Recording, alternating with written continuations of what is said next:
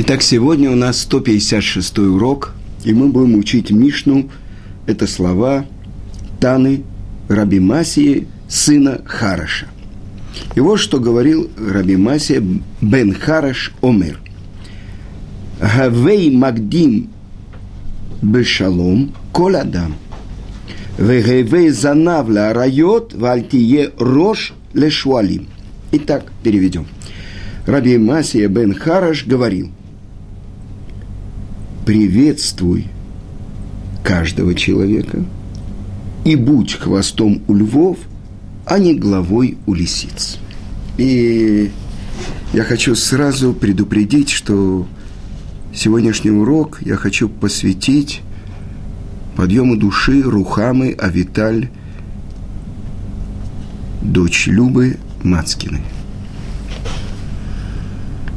Самый мудрый человек, который был в мире, Шлома Амелех, он говорил, что лучше идти в дом скорбящих, чем в дом радующихся. Сейчас прямо я приехал с похорон, и умерла праведная женщина.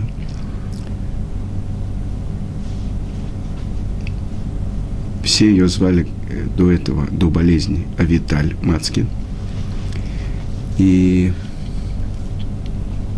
показатель того, насколько она праведная женщина, что она удостоилась быть похороненной в 15 шагах от могилы Равицкака Зильбера и Рабанит Зильбер и дочери их Рабанит Малки Швингер.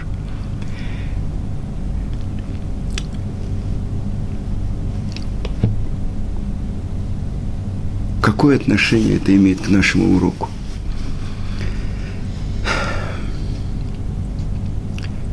Я процитирую вам то, что сказал ее муж, Рабдовид Мацкин.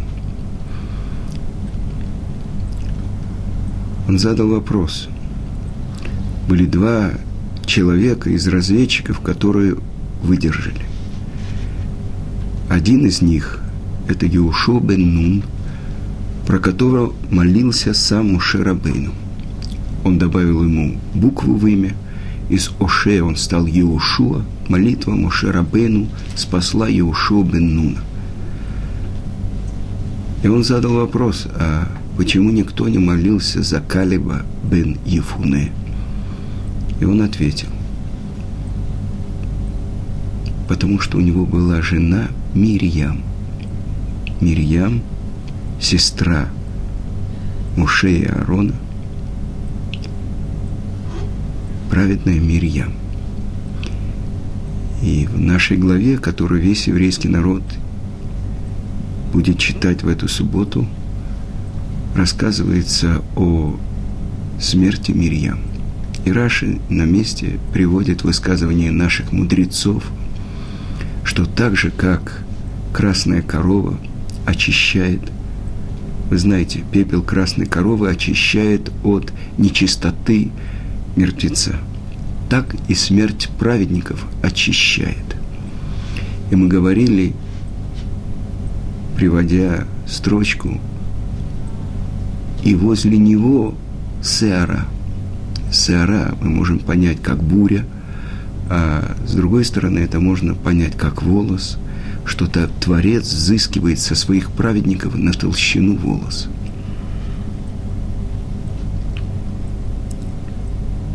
И он сказал, что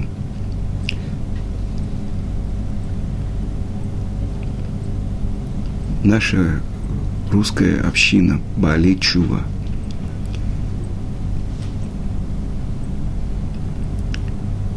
потеряла еще одну праведницу.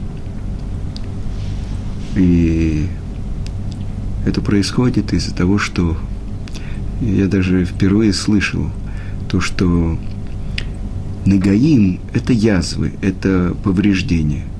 И вдруг э, он сказал за язвительный язык, за дурной язык. И он сказал, мы должны все отсюда выйти, приняв на себя, что мы будем стараться – изменить хотя бы это.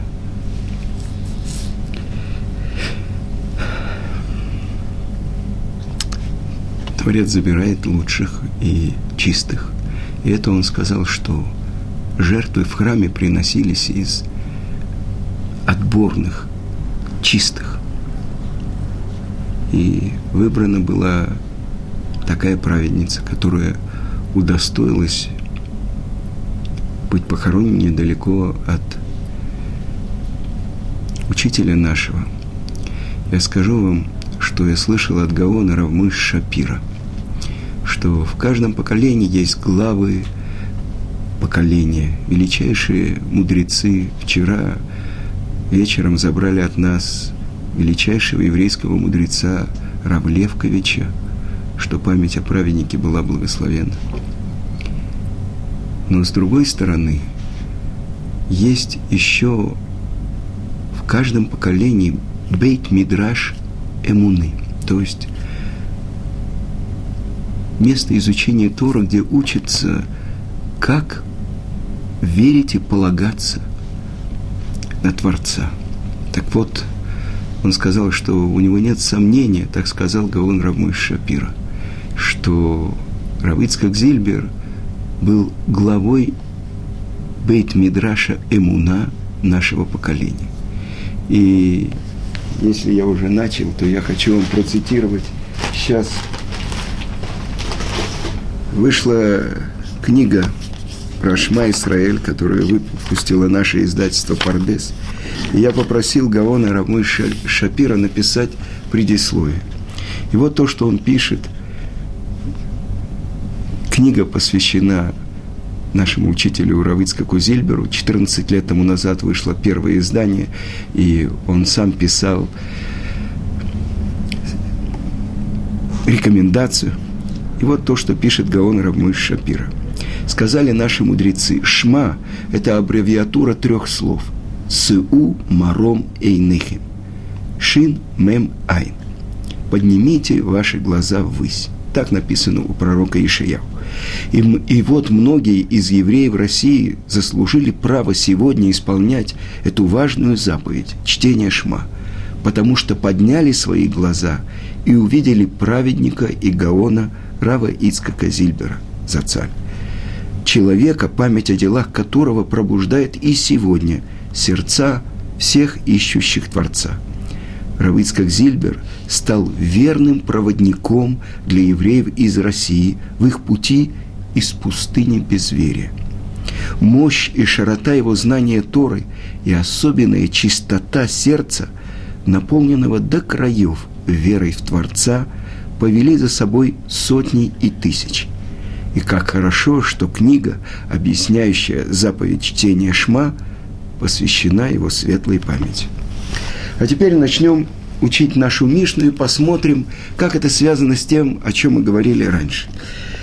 Прежде всего, мы должны понять, что говорит Равмасия бен Хараш, который был учеником Раби Илиезера бен Уркинуса и Раби Ханания, и он покинул страну, чтобы основать за границей талмудическую школу.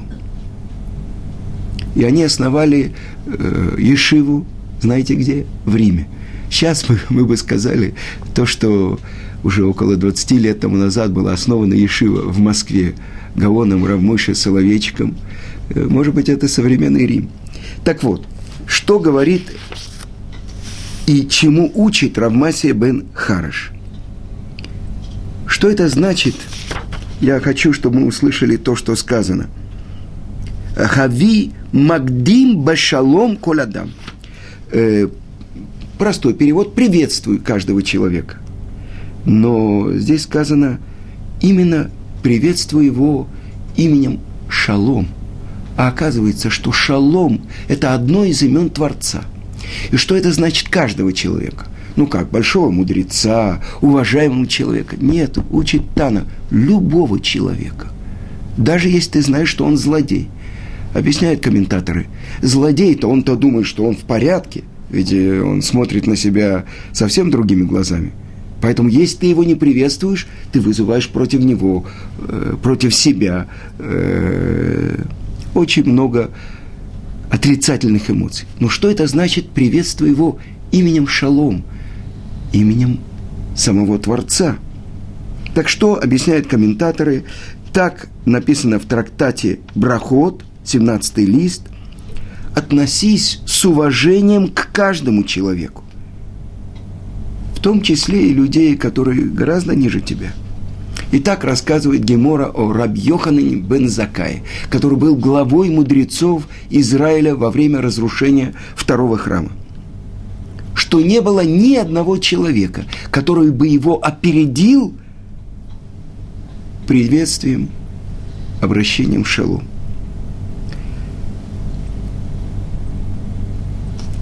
Да. Но какая связь с продолжением? И будь хвостом у львов – но не главой у лисиц. И объясняется это так. Подружись с теми, кто больше тебя понимает Тору, с еврейскими мудрецами. Даже если ты будешь среди них последним. И так объясняет трактат Санедрин. Как э, выбирались мудрецы. Вы знаете, что э, в святом городе Иерусалиме на Храмовой горе находился Санедрин Дола. 71 еврейский мудрец, самые высшие самые большие мудрецы еврейского народа. Причем каждый из них должен был знать 70 языков. Каждый из них должен был знать всю Тору. Каждый из них должен был знать все виды идолопоклонства, обмана, э, хитрости. Потому что они должны были судить и слышать на том языке, на котором говорил каждый человек, а не через переводчика. Но у подножия храмовой горы находился Санедрин Ктана. Это 23 еврейских мудреца. Дальше в каждой столице колена тоже находился Санедрин этого колена. 23 еврейских мудреца. Как же происходил переход из, например, Санедрин Ктана, Санедрин Дола. Если умирал, скажем, мудрец из Великого Санедрина, то первый мудрец, который возглавлял Санедрин Ктана, он переходил и занимал последнее место в Санедрин Дола. И так, это то, что здесь говорится. Будь даже хвостом у львов, но не главой у лисиц. А кто такие лисицы? Объясняет это комментатор Миири. Лучше быть у великих мудрецом учеником, чем у незначительных злодеев наставником. Объясняет Мидраш Шмуэль, будь хвостом у львов, но не главой у лисиц, по-другому. Потому что лев, он часто поднимает хвост над своей головой, а лисица опускает голову ниже хвоста. И также похожи на них люди. Тот, кто действительно уважаемый человек, он уважает других людей. А незначительный человек, он не уважает даже великих. В этом разница.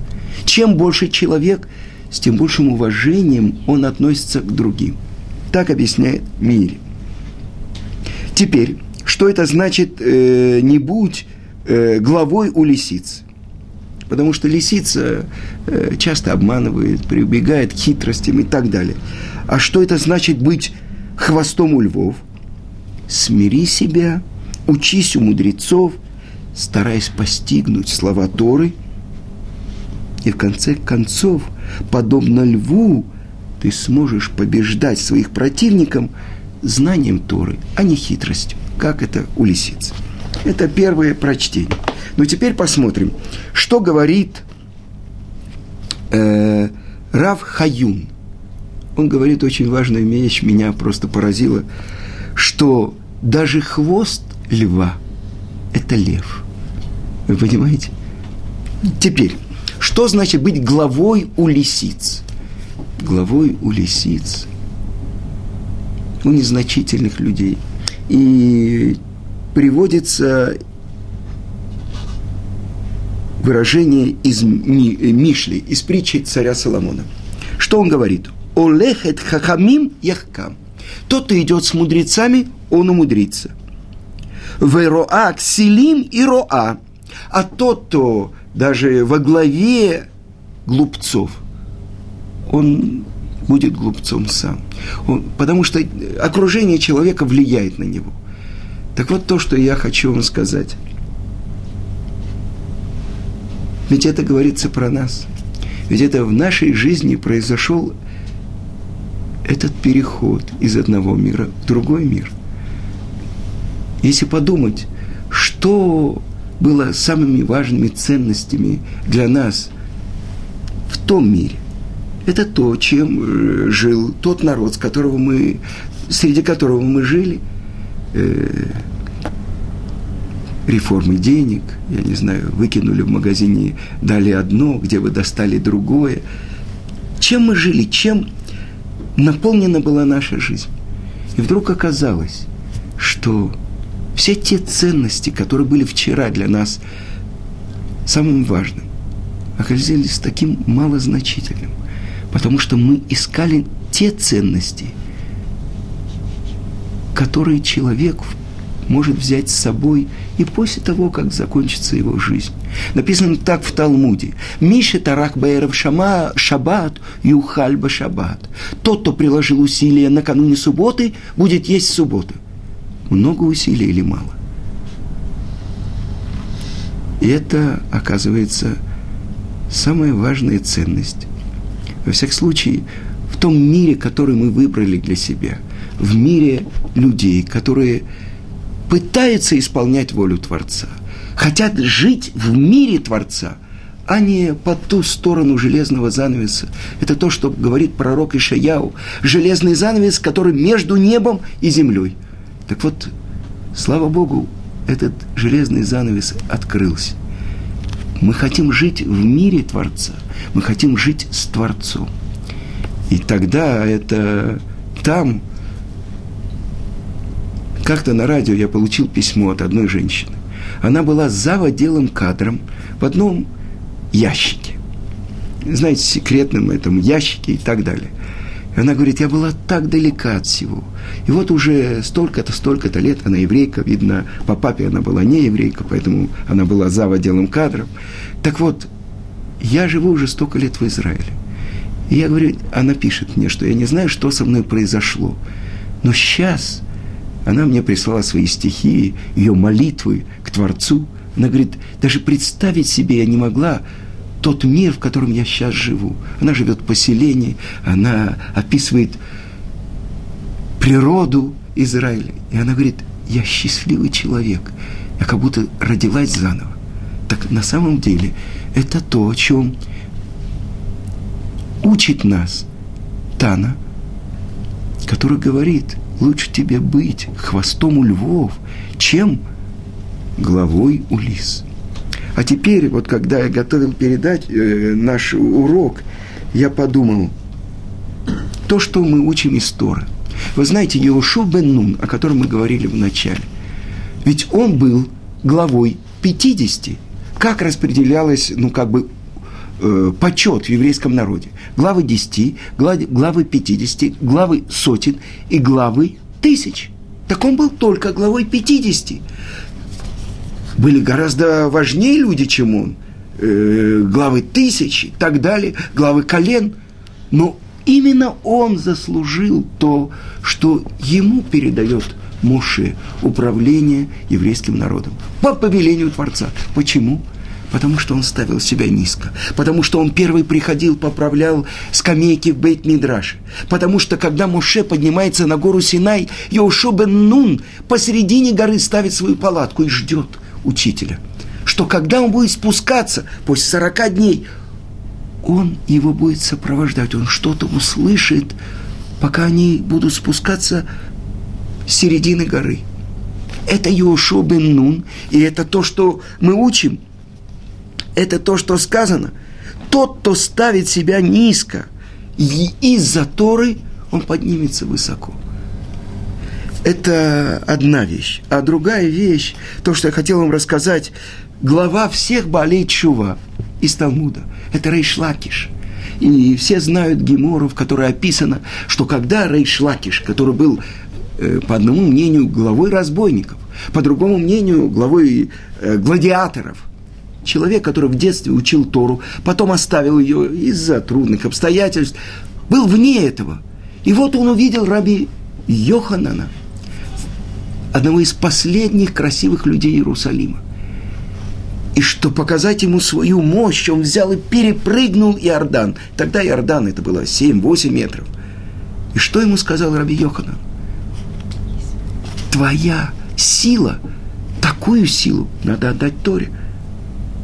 И он принял на себя.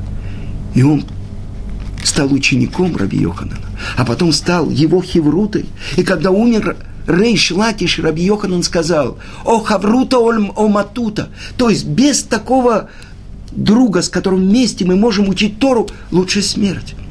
Вот на какой уровень поднялся Рейш Лакиш. А теперь я хочу вам привести то, что приводит, то, что приводит э, одна история, которую э, я записал. Это было в 20-е годы, когда Евсекция, та самая Евсекция в своей книге Равицкак пишет, что вот эти евсековцы, которые закрывали синагоги, э, сажали раввинов, резников, моилев, меламедов, э, несомненно, они из потомков Амалека. Так вот, одна история, как перевернулся ключ – э, история про руководителя Евсекции в Гомеле. Это известный человек. Э, это я слышал от э, человека, который знаком был с Равом.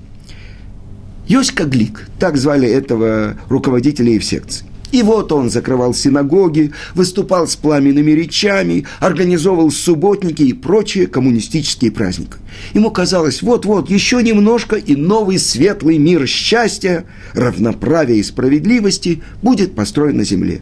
Он мечтал о мировой революции и готов был отдать за нее жизнь до последней капли крови. И вот, ему донесли, что в его городе существует подпольный ешива Навардак. И Йоська организовал облаву на вечер. Когда они взломали дверь, преступники были схвачены с поличным. На столах лежали раскрытые томат Талмуда. Горели свечи, у некоторых учеников поверх рубашек были надеты цицит. «Руки вверх!» – закричал Йоська. «Всем стоять на месте, не двигаться!» И начался обыск. И вдруг не обращая внимания на его грозный вид, на его пистолет. К нему подошел глава Ишивы, Рав. Улыбнулся, положил руку ему на плечо и сказал, «Если бы ты посвятил свою жизнь Торе, из тебя бы вышел большой еврейский мудрец». «Что?» – переспросил Йоська. «Посвятить жизнь Торе?» Вы что хотите сказать, что и сегодня, после того, как произошла Великая Революция, в этом есть смысл? Несомненно, ответил Рав. И они отошли в сторону и продолжили беседу. Через полчаса Йоська пожал руку Раву и сказал, в том, что вы говорите, что-то есть. Надо подумать. Он подписал акт описи имущества Ешивы, наложил большую сургучную печать на замок при входе – и на прощание все-таки записал адрес Рава.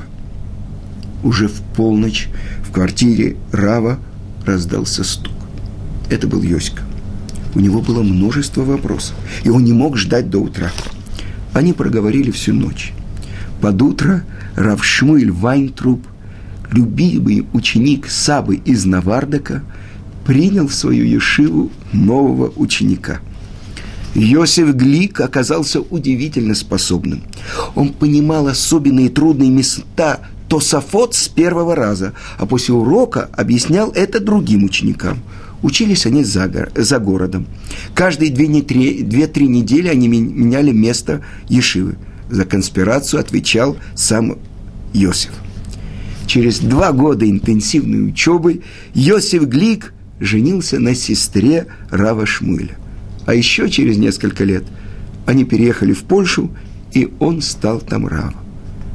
Как много повторяется в еврейской истории.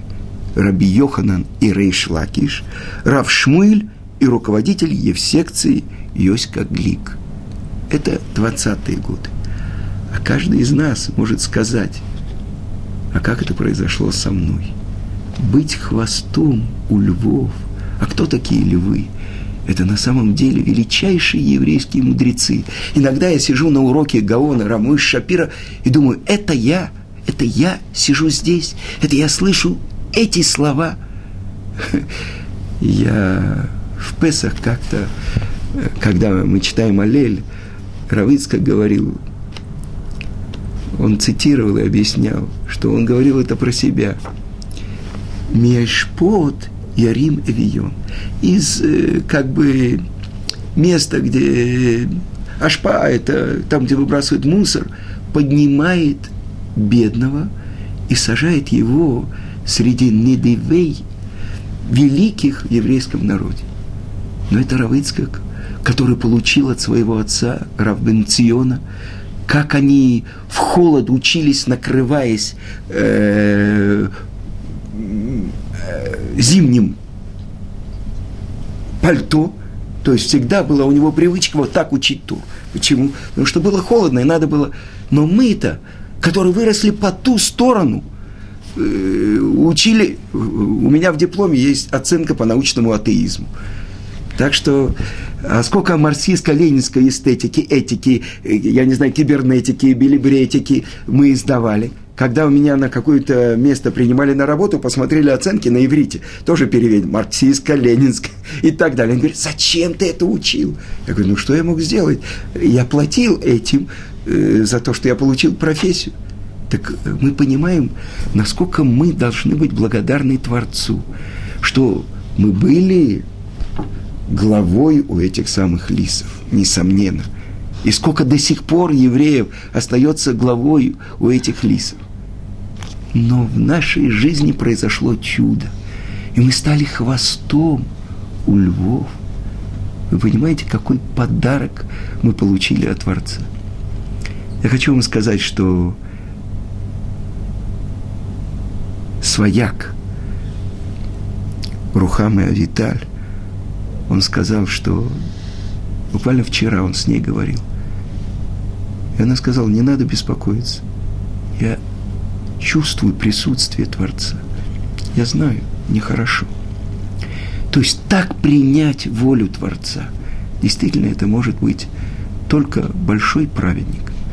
Так вы видите, из наших рядов выходят такие большие праведницы. Поэтому, как бы для всех нас, для общины русских евреев, нужно постараться действительно чем-то исправить свои пути. И тогда действительно мы станем хвостом у львов и не будем головами у лис.